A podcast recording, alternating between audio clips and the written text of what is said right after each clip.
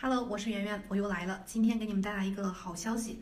自从数字人民币上次在深圳试点之后呢，这次苏州的数字人民币红包又要来了。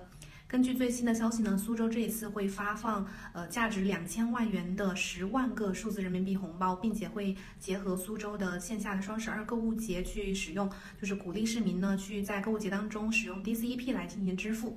那和上次深圳的试点相比呢，这次苏州的试点有什么不同呢？主要体现在这几个方面。第一个方面呢，就是红包的数量和数额都翻倍了。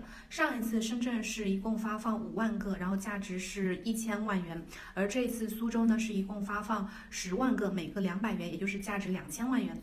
第二点呢，就是它支持线上消费。上一次深圳呢是只能在线下的指定商户进行消费使用，而这次苏州呢，除了在线下之外呢，还可以在京东商城进行消费，涉及的店铺大概有呃一万多家。然后第三个方面就是可以体验双离线支付这个功能，他们会在呃参与抽签的客户当中呢，抽取部分的人员去体验这个双离线支付的功能。双离线支付呢，就是在不联网的情况下，两个手机靠一下就能完。完成支付。第四个方面呢，就是支持六大银行的激活。之前深圳呢是只能在四家银行里面选一家，工行、建行，还有中国银行和这个农业银行。那这一次苏州呢新增了中国交通银行和中国邮政储蓄银行这两大银行，这六家银行都可以去激活你的数字人民币钱包。那咱们总结一下，就是数字人民币的这个试点规模和力度呢，可以看到它在不断的扩大。未来呢，可能可以看到更多的，不管是银行呀，还是私营机构，可能会加入到 DCEP 的这个发行。的测试当中，我们一起期待吧。感谢你的观看，我们这期就到这里。关注我，了解行业一手资讯。拜拜。